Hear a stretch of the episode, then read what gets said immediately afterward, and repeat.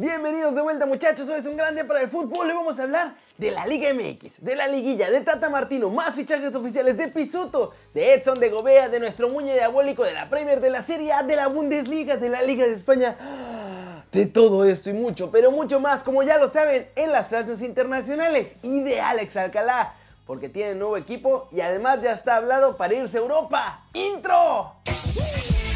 Eh, Esperando ondas contra Atlético de Madrid. Arranquemos el video de hoy porque hay un montón de cosas, muchachos. Trataré de que no quede tan largo porque hay mucha chamba, pero empecemos con el resumen veloz de la Liga MX. Anoche las Chivas consiguieron su pase a la liguilla del fútbol mexicano gracias a derrotar 1-0 al Necaxa con golecito de Jesús Angulo. Ni todas las bajas que tuvieron impidieron al rebaño meterse a la fiesta grande, grande. También en Torreón, Santos fue sorprendido y goleado por Pachuca 3 a 0. Los Tuzos están en la liguilla gracias a los goles de Víctor Guzmán, Oscar Murillo y Roberto de la Rosa. Más tarde jugarán Tigres contra Toluca y Monterrey contra Puebla. Y ya para terminar por la información, por primera vez muchachos desde hace 9 años, los cuatro grandes del fútbol mexicano, Chivas, América, Cruz Azul y Pumas, están todos juntos en la liguilla. ¿Cómo la ven? Cada vez más invitados a cuartos y bueno, pues el repechaje la verdad es que sí se puso bueno y con algo de tensión con todo esto de que se juegue a un solo partido, ¿no creen? Siguiente noticia muchachos. Vamos a hablar del Tata Martino porque parece que lo tendremos bastante rato en el banquillo de la selección de todos nosotros. Y es que ya se filtró la información de que la Femex Food ya le puso la renovación al entrenador nacional, muchachos, sobre la mesa. La idea es que Tata llegue a este Mundial del 2026 con la selección mexicana y por el momento hay consenso total entre los dueños de los equipos, los entrenadores que la Femex Food toma en cuenta y los jugadores porque también están muy contentos con Martino y apoyan la idea. Eso sí, dentro de estos reportes que se han filtrado también revelaron que hay un par de entrenadores por ahí que le tiran duro al entrenador nacional, pero ya saben que es puro ardor y quieren quitarle el puesto para quedárselo a ellos. Así que ni son tomados en cuenta por la propia Femex Food. La propuesta por los directivos mexicanos ya está sobre la mesa, como les digo, y ahora es decisión del Tata. ¿Cómo la ven? ¿Creen que debería seguir con el tri de todos nosotros? ¿O creen además que va a querer? Porque a lo mejor se quiere ir a otro lado. Si la cosa sigue así, la verdad es que yo preferiría que se quedara con nosotros, porque con él se ve un futuro brillante, brillante. Ahora sí vamos con información de Humito muchachos. Cada día más Humito en la Liga MX y hoy traemos Humito blanco oficial de calidad, pero también algo de Humito gris que nos deja ciertas dudas. En Humito Blanco, Querétaro sigue reforzándose de cara a clausura 2021, pues este sábado anunció a través de sus redes sociales que llega Omar Mendoza, ex de los Cholos de Tijuana. Andan con todos los gallos en este mercado y eso que todavía ni abre formalmente. En malas noticias casi oficiales, pero sin ser oficiales realmente, el presidente del Club León, Jesús Martínez Jr., dijo que no hay lana en la alcancía y que mejor los fans se vayan preparando para no ver fichajes en los panzas verdes, muchachos, en este mercado de invierno. También dijo que apostarán duro por la cantera. Y en Omito Gris crecen los rumores de intercambio de estampitas entre Cruz Azul y Pumas porque hay reportes en ambos campamentos. Unos dicen que Milton Caraglio llega al Pedregal, mientras que en la Noria estarían recibiendo a Carlos González. Este es un mito gris porque recordemos que los tigres también andan tras los huesitos de González. Y ya saben que los tigres no tienen problema en pagar. ¿Cómo la ven? Dentro de lo malo en León, por no poder fichar, la verdad es que está bueno porque le van a dar más chance a los chavos mexicanos para que jueguen en primera división. Así que me gusta que no haya fichajes para la fiera. Perdón. Y vámonos, vámonos con el resumen de los mexicanos en el extranjero, logrando todo bueno, la verdad es que este fin de semana no, porque la mayoría se quedaron calentando duro a la Vancomer y a Chucky tampoco le fue tan bien. Rapidito nomás para recapitular, Héctor Herrera no jugó en el triunfo del Atlético de Madrid ante el Barcelona porque está lesionado y Tecatito ayer jugó 29 minutos en el triunfo del Porto en la Taza de Portugal, pero el partido ya estaba ganado 2 a 0 y nomás entró a canchar un rato. Ahora sí, este domingo comenzó con ilusión porque podían jugar varios de nuestros chavos, incluido por primera vez Pisuto. Esto fue lo que pasó. Omar Gobea fue titular en la derrota de su equipo, el Sulte Baragem, 2-1 ante el Mechelen en la jornada 13 de la Liga de Bélgica. Tienen 11 puntos nada más en lo que va del torneo y están en el lugar 15 de 18, o sea, apenas están salvando el descenso. Ajax por tercer partido consecutivo en la Eredivisie metió manita de goles, esta vez en su victoria sobre el Heracles Almelo y Edson Álvarez no jugó ni un solo minuto, se nos quedó calentando la Vancomer. En Italia, Chucky Lozano fue titular con el Napoli que perdió contra el Milan, muchachos, un partidazo muy duro, muy apretado, férreo, en el que además Zlatan salió lesionado. Nuestro muñe diabólico también salió lesionado en la segunda mitad al minuto 55, cuando el Napoli perdía 2 a 0 ya. No pudo hacer nada apenas volviendo de la selección mexicana. Ya esperamos mañana todas las portadas criticándolo y diciéndolo que es el peor fichaje de la historia.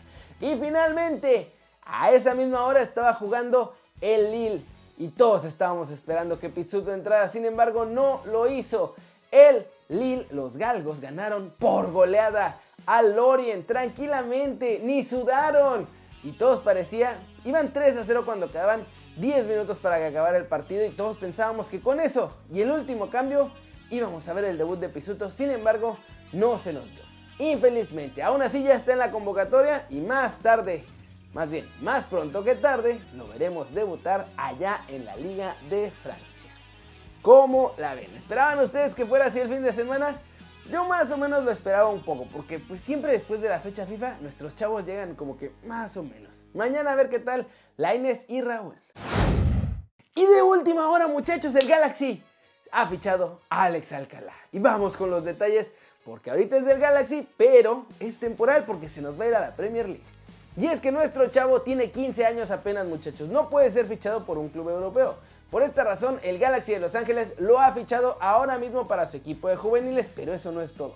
En esta negociación también está involucrado el Manchester City, que desde ya pagó la opción de compra al cuadro de la MLS para cuando Alcalá cumpla los 18 años.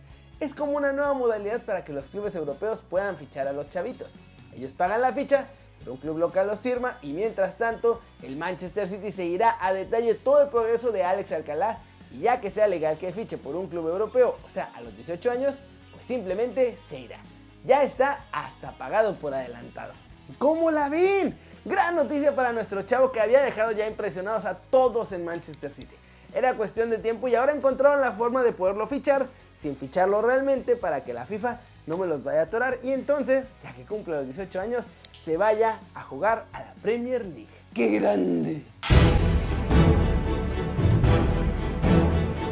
Flash News, Manchester United este sábado le ganó al West Bromwich Albion por la mínima y de penal. Con eso lograron superar en la clasificación a Manchester City que perdió con el Tottenham 2 a 0.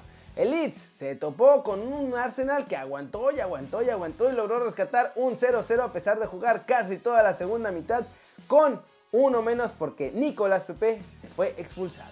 Everton por fin acabó con la mala racha de tres derrotas seguidas en la Premier League y ahora le ganaron 3 a 2 gracias a un doblete de Dominic Calvert-Levin. El Inter de Milán logró remontar un 2 a 0 en contra contra el Torino y terminaron ganando 4-2 en duelo de la octava jornada de la Serie A. Romelu Lukaku con doblete y goles además de Lautaro Martínez y Alexis Sánchez sellaron el triunfo. Goleada también 3 a 0 de la Roma contra el Parma, con el que el equipo del portugués Paulo Fonseca estuvo temporalmente en segunda posición. Ahora lo desbancó el Milan porque le ganó al Napoli. Borja Mayoral, por cierto, metió su primer gol en la Serie. La Juve también ganó 2 a 0 con un doblete de Cristiano Ronaldo ante el Cagliari, pero están en cuarto lugar, aún con el triunfo. ¡Qué loco! Villarreal y Real Madrid ayer empataron a un gol en la cerámica después de un partido que estuvo bastante ríspido entre ambos conjuntos. Zinedine Zidane salió quejándose y diciéndose que tenían que haber ganado, que lo merecieron más, pero bueno, en el fútbol no es de merecer, es de hacer los goles y el Madrid no ha podido.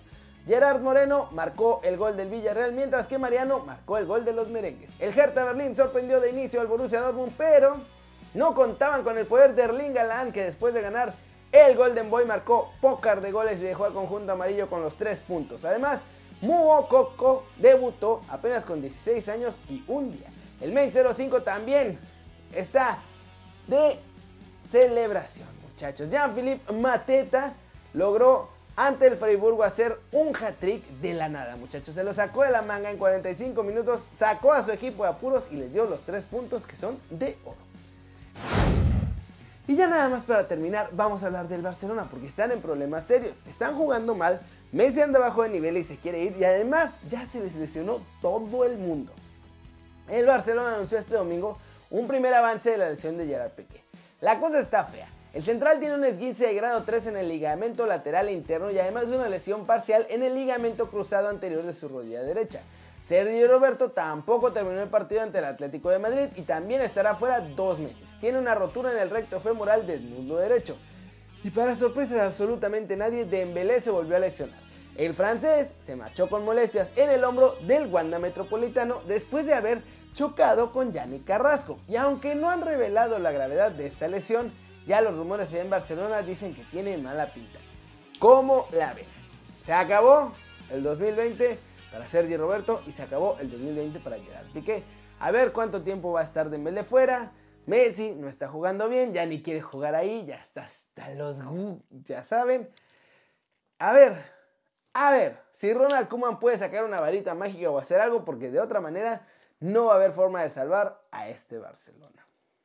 Pero eso es todo por hoy, muchachos. Muchas gracias por ver el video. Denle like si les gustó. Metan un zambombazo durísimo a la manita para arriba si así lo desean. Suscríbanse al canal si no lo han hecho. ¿Qué están esperando? Estas pulseras hacen mucho ruido. Este va a ser su nuevo canal favorito en YouTube. Denle click a la campanita para que hagan marca personal a los videos que salen cada día. Ya saben que yo soy Kerry y como siempre me da mucho gusto ver sus caras sonrientes, sanas y bien informadas. Y Mañana volvemos con de la redacción porque mañana es lunesito sabrosón. Chau, chau.